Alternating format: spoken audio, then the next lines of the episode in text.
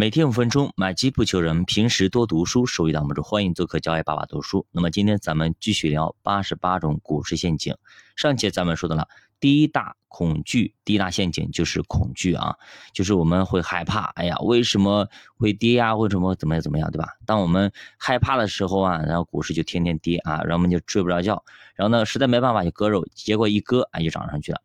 那其实随着这种情绪的波动啊，总会让人浮想联翩。非常容易过度焦虑，就是当你关刻意关注一件事情的时候啊，这种负面消息啊会天天就是由汹涌的潮水一样向你涌来。我们打个比方，比方说，那么我们想要买辆车，比如说我们想要买了大众，那某个牌子的，我们突然发现，那么马路上跑的都是这种车，哎，如果我们不买车的时候，平时怎么没有观察到？就是我们刻意关注到某个点，这种事情就会就完全的进入我们的视野。因为我们把所有的精力全部盯在这件事情上了，其实这个时候就会出现第二个心理陷阱，叫股价一跌就过度紧张。当你买入股票从二十块钱直接给干到十五块钱的时候，这个时候市场分析师会告诉你啊，它有可能直接就干到跌到十块钱。所以最好的方法就是现在止损，以后呢跌到十块钱你再买回来。这个时候你还犹豫不决，结果呢它又跌了一块钱，对吧？又跌到十四，你再忍忍吗？结果呢它又开始跌了。那么它又跌了一块钱，这个时候呢，你实在忍不了了，马上止损。那么你止损完之后呢，它又往下跌了一块钱，这个时候你非常庆幸，哎呦，幸亏我跑得好啊，跑得快啊，不然的话我又又又亏了那么多钱，对吧？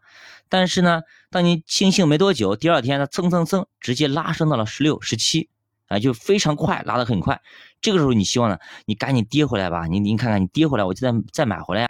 结果呢，市场没有给你机会。它只一下子就窜到了二十五，那你呢？眼看着它，眼睁睁看着它往上涨啊，你就不舍得买。你说曾经我他妈十三块钱、十四块钱卖的，你现在让我二十五买回来，我不愿意买呀，对吧？你赶紧跌到十五块钱，哪怕我也买进来也值得。但是呢，他就没有给你机会一路上涨。这个时候，曾经劝你割肉的那个分析师又开始发话了，他说啊，现在趋势非常良好啊，有可能直接干到三十块钱，甚至三十五了。那这个时候只有你一个人。呆呆的站在风中，心中有一万匹那个动物在狂奔，对吧？就是这个意思。你什么也干不了，你除了怎么怎么样，对吧？爆粗口了要。那么咱们来捋一捋啊，就比如说咱们十三块钱、十四块钱，咱割肉之前，你有没有重新评估一下这家公司的基本面？它变了没有？我们曾经买入的逻辑变了没有？大多数人都不会啊，因为这个时候他已经被这种利空所迷惑，吓都吓死了。再加上外界渲染啊，那时候媒体、自媒体、财经自媒体等等等等啊，反正能有多差有说多差，反正是只要吸引眼球就行。如果你觉得这家公司已经很垃圾了，马上就出大问题了，甚至要破产了，所以你已经不再相信自己了。然后呢，你就会产生少输当赢的想法，你就少亏一点，就这意思。能少亏就少亏一点嘛，对不对？这个时候就不会想赚钱的这个事儿，也不会想这个公司怎么样，它值多少钱。那这个时候基本上你不会去想这些东西，那么恐惧呢？它不止会让你赔钱，而且呢还会让你少赚很多钱，这就是第三个心理陷阱。比如说，二零一三年白酒行业最糟糕的一年，当时茅台市盈率已经跌到了八倍，但是仍然没人要，没人买呀，对不对？那个时候你如果赶上车，拿到现在，对吧？也很多倍了。那问题来了，为什么不敢上车呢？因为恐惧啊。对吧？当时我记得我们我们那那个时候限制消费，对吧？我当时八项主义等等，就是一系列东西，就是年轻人都不喝白酒了。白酒就是现在公务出公出什么公务员等等，就宴请宾客也不许什么喝那个高端白酒了。所以那个时候就说白酒已经过时了，年轻人都喝红酒了，茅台已经过时了，等等等等，会说了很多很多这样的话。大家一想，要以后白酒没人喝了，茅台销量肯定就废了，对吧？就终结了。那么当时社会上所有的消息都是负面的，但最后我们知道，任何的看空都是胡说八道。你大爷还是你大爷，茅台还是那个现金奶牛茅台。等你看到它业绩好，已经没有机会上车了。这中间只给你一次上车机会，还是在二零一五年的股灾中。哎，那个时候大家不但对茅台有疑虑，对整个股市都非常恐惧，所以还是没有多少人敢上车。